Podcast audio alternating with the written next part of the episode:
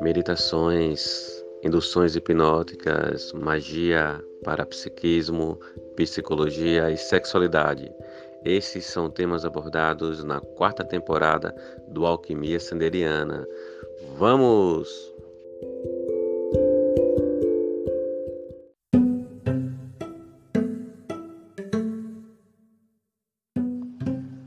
Olá, alquimistas! Bem-vindos a mais um episódio do Alquimia Sanderiana e hoje vamos falar sobre linguagem neutra.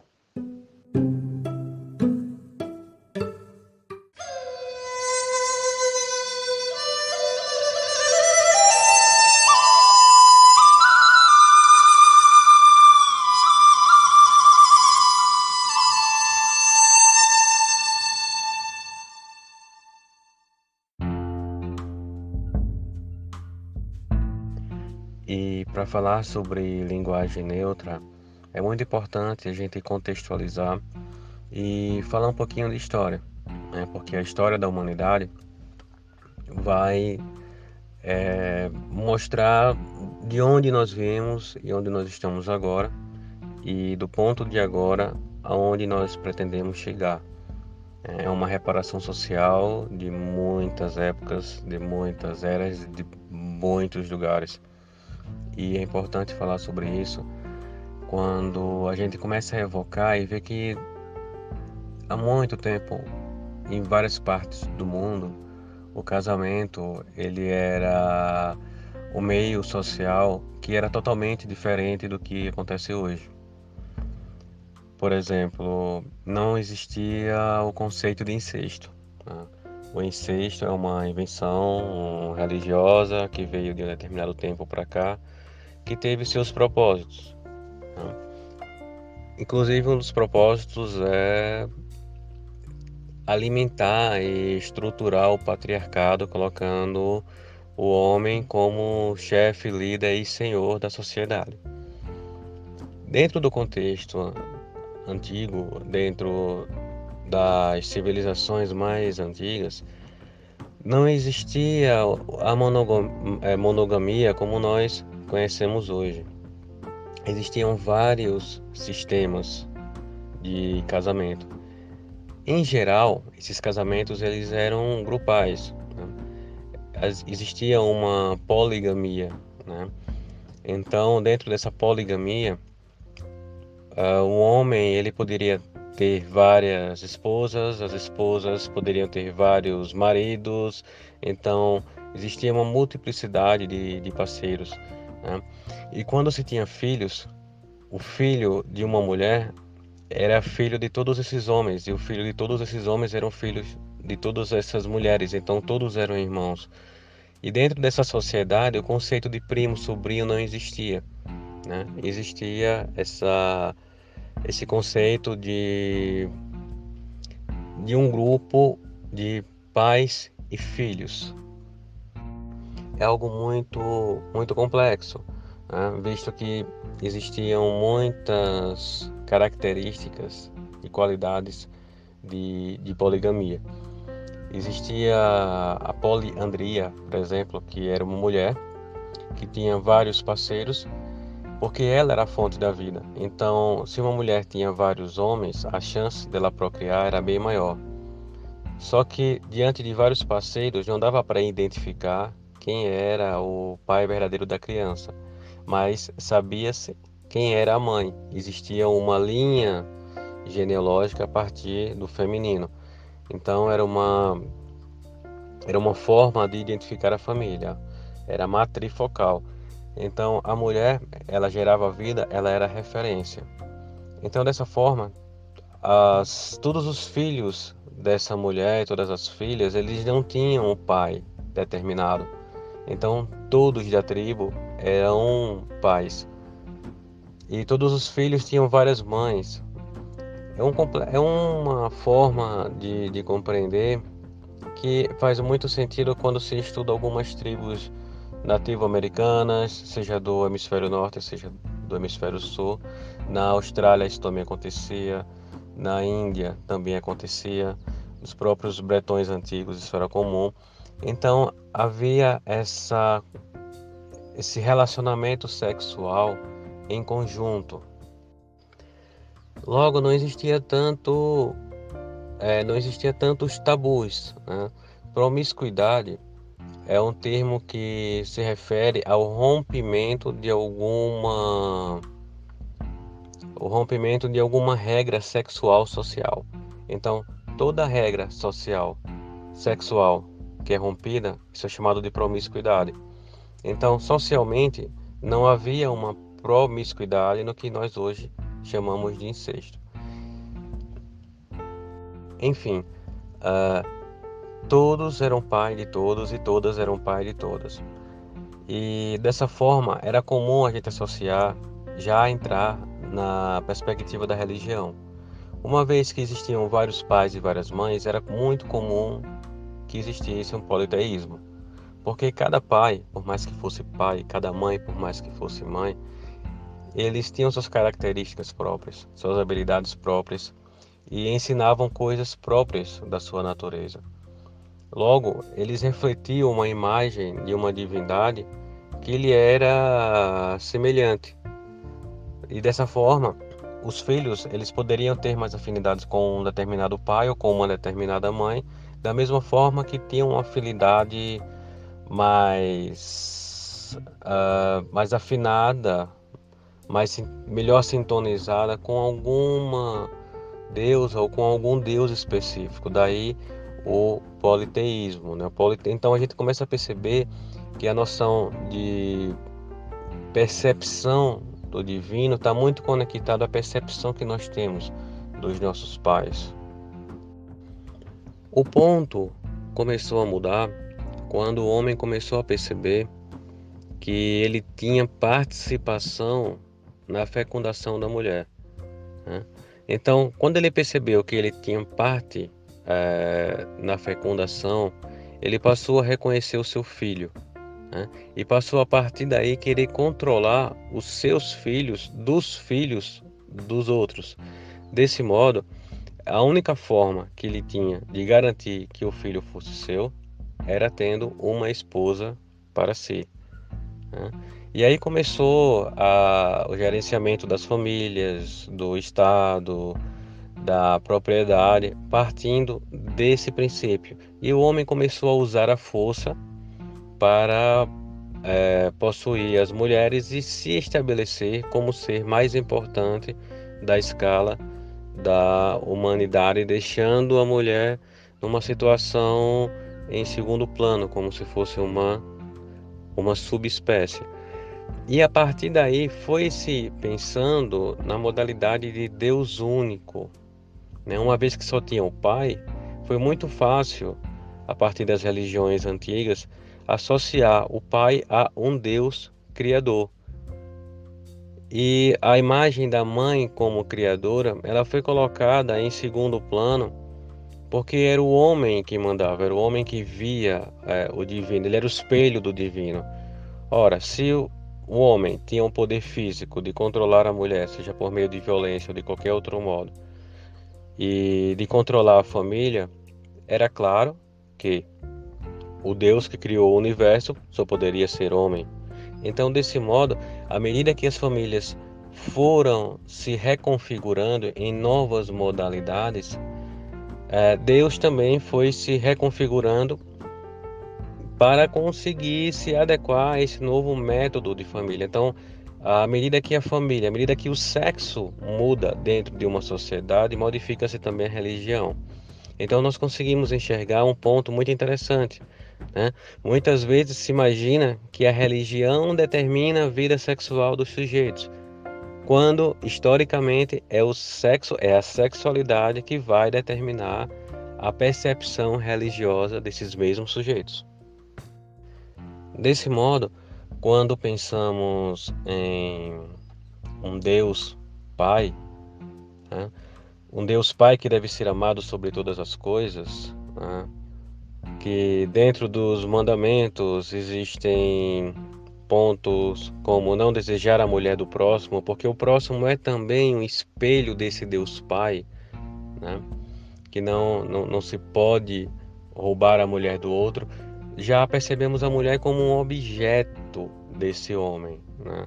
Então Deus criou tudo, o homem criou tudo. O homem como agente de todas as coisas e a mulher como simples instrumento para procriar, criar e manter o lar. Dessa forma, já podemos dar um passo para nossa para nosso momento atual e até há poucos anos atrás, um espectro de 500 anos atrás até agora onde se percebia que todas as decisões políticas e sociais eram feitas por homens, todas as guerras eram feitas por homens. Logo, todas as profissões também eram executadas por homens, então os homens decidiam. Né? Era um, é o mundo dos homens para os homens, excluindo as mulheres.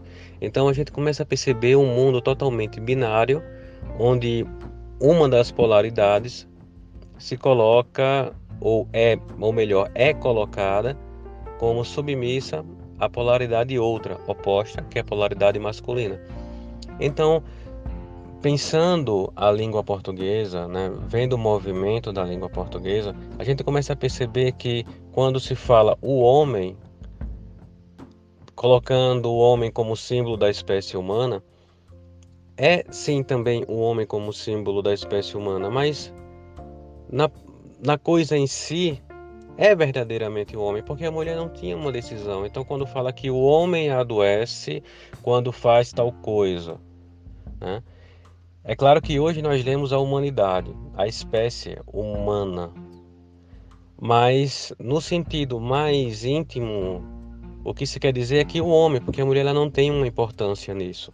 Então, se o homem é sujeito a determinadas é, consequências, né, está sujeito a situações, logo a mulher também está. E dessa forma não é necessário citar a mulher porque já citou o homem. Quando se pensa que a mulher foi, inclusive, criada de uma parte do homem e que o homem foi feito por Deus e a mulher da costela de um homem, ou seja, que a mulher é inferior ao homem é apenas uma pequena parte do homem e que foi tirada do homem, então isso ainda fica muito mais claro, né? como a monogamia, monogamia de, de aspecto bastante patriarcal coloca a mulher como ser oculto e invisibilizado, invisibilizado dentro desse jogo. Então, quando se lê, o homem fez, o homem descobriu, o homem foi à lua, o homem quer ir a Marte, o homem aprendeu e criou o fogo, está colocando o homem verdadeiramente o sexo masculino, ignorando o sexo feminino. E o engodo esse de fazer-nos acreditar que a mulher está inclusa nisso. Um grande problema é que nesse discurso está implícito e vai nos educando a sempre colocar a mulher fora desse, desse universo. Né? Porque quanto mais se fala, mais se lembra. Falar é lembrar. Quanto mais se lembra, mais forte fica uma imagem mental. Então, nesse sentido, a mulher ela é esquecida. Né?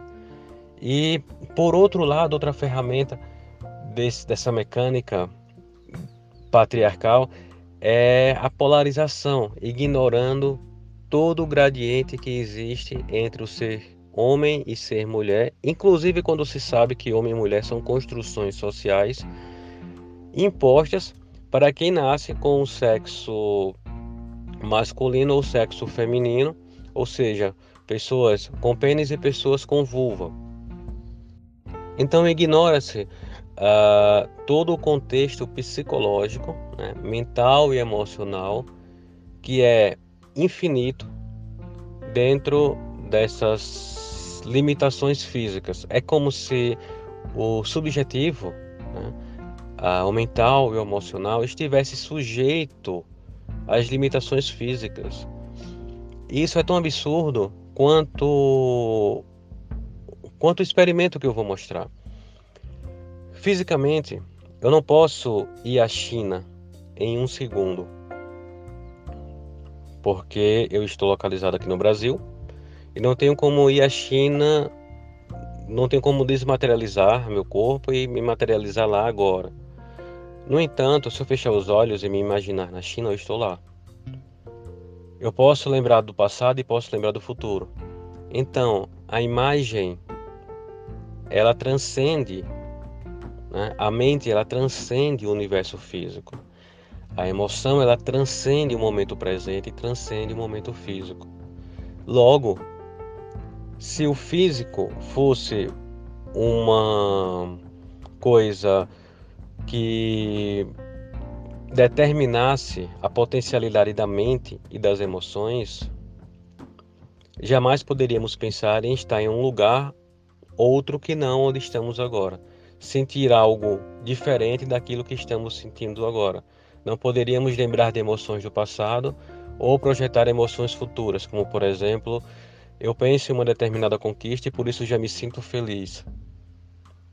Fisicamente ainda posso não ter conseguido. Vale pensar no podcast anterior, onde eu falo sobre visualização criativa. Mas a imaginação, a mente e a emoção, ela é muito maior do que o corpo físico. Logo, ela não pode se sujeitar ao corpo físico. Logo, o sexo biológico não pode se impor à sexualidade psicológica porque o mundo, o universo psicológico, ele é transcendente e infinitamente maior do que o universo físico. E dentro dessa dessa dessa pegada, a humanidade vem, né, inclusive, não só negligenciando as pessoas do sexo feminino, as pessoas com vulva, mas negligenciando todas toda a variedade né, de subjetividade, de sexualidade entre o ser homem e o ser mulher. Porque não existe no universo um ser que seja 100% homem, ou seja, 100% mulher psicologicamente. Jung já falava isso quando se tá, quando fala sobre ânimos e animas. Né? O próprio Tao, símbolo do Tao, do taoísmo, mostra isso. Toda porção de um polo tem dentro de si uma certa quantidade do polo oposto. Né? E essa quantidade ela é totalmente variável e não é determinista. E ela é mutável, como o próprio tal. Então, você dizer que você é 100% homem ou que você é 100% mulher, isso é uma esquizofrenia. Você pode ter um corpo 100% masculino e um corpo 100% feminino. Mas isso não vai determinar o ser psicológico que está dentro daquele corpo. E assim vamos percebendo que o ser mulher não está incluso dentro das referências da linguagem, bem como as pessoas neutras, psicologicamente, sexualmente neutras, também não, não estão inclusas. Né? Já passou da época em que a anatomia é destino. A, o ser humano ele transcende né, essa anatomia.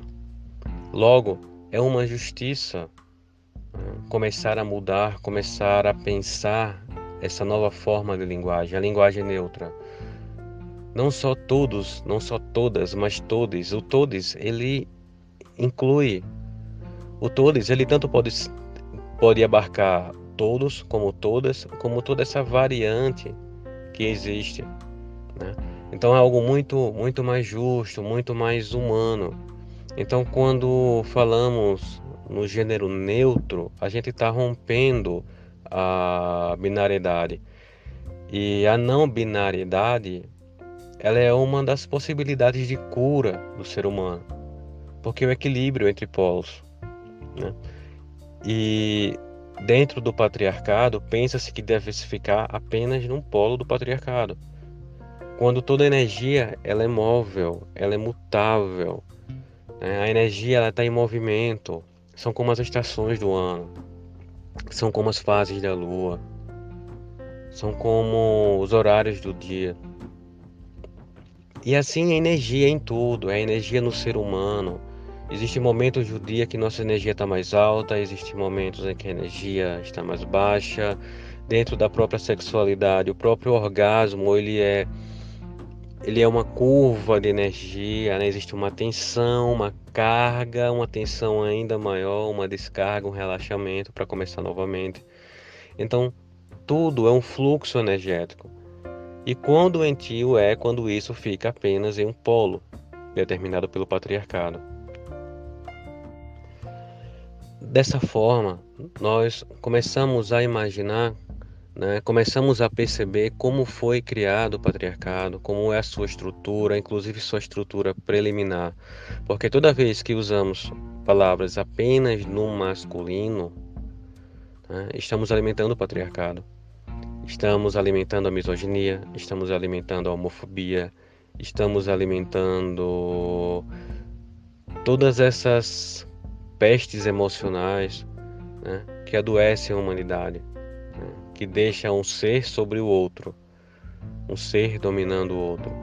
Então, colocando e trabalhando a linguagem neutra, né, usando todes, o ilo, o elo, isso vai democratizar a nossa espécie.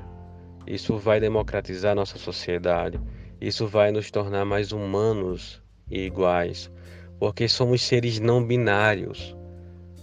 Biologicamente podemos ter um, um sexo. E olha que ainda biologicamente existem as pessoas intersexuais. São pessoas que possuem os dois, os dois sexos ao mesmo tempo. Né? Ou pessoas que possuem em níveis um pouco mais um sexo do que outro tem homens que têm uma voz mais fina do que, do que outros. Tem mulheres que têm uma voz mais grossa. Tem mulheres que têm mais pelos do que outras. Tem mulheres que têm mais pelos do que certos homens. Tem homens que têm mais quadril do que muitas mulheres.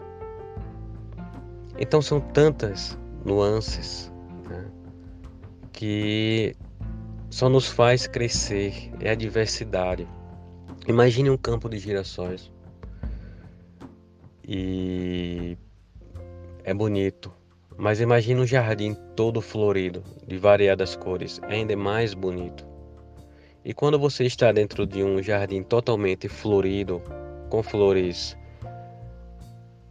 vermelhas, brancas, rosas, violetas, azuis, brancas, e você olha para essas flores brancas e acha que essas flores brancas são as mais bonitas e decide a partir daí que todas as flores devem ser brancas. Aí você vai trabalhar geneticamente para que a rosa seja uma rosa branca, que a margarida seja branca, que os flamboyantes sejam apenas brancos, que tudo fique branco, que as folhas fiquem brancas, que os galhos fiquem brancos e tudo vira um branco, sem nada que se destaque. É antinatural, a natureza é diversa. Bem como a natureza, porque somos natureza, é também a espécie humana diversa. Então, usar a linguagem neutra é agir dentro das leis da natureza, é estar em harmonia com a natureza. A não binariedade é a fonte de toda a vida. Não existe apenas uma única coisa no universo. O universo é plural em sua unidade. E é isso que a linguagem neutra tenta mostrar, tenta nos educar. E quanto mais nós usarmos a linguagem neutra, mais harmonia teremos entre todas as pessoas. E assim, alquimistas, concluímos mais um episódio. E um grande beijo, uma ótima semana, um excelente início de 2022.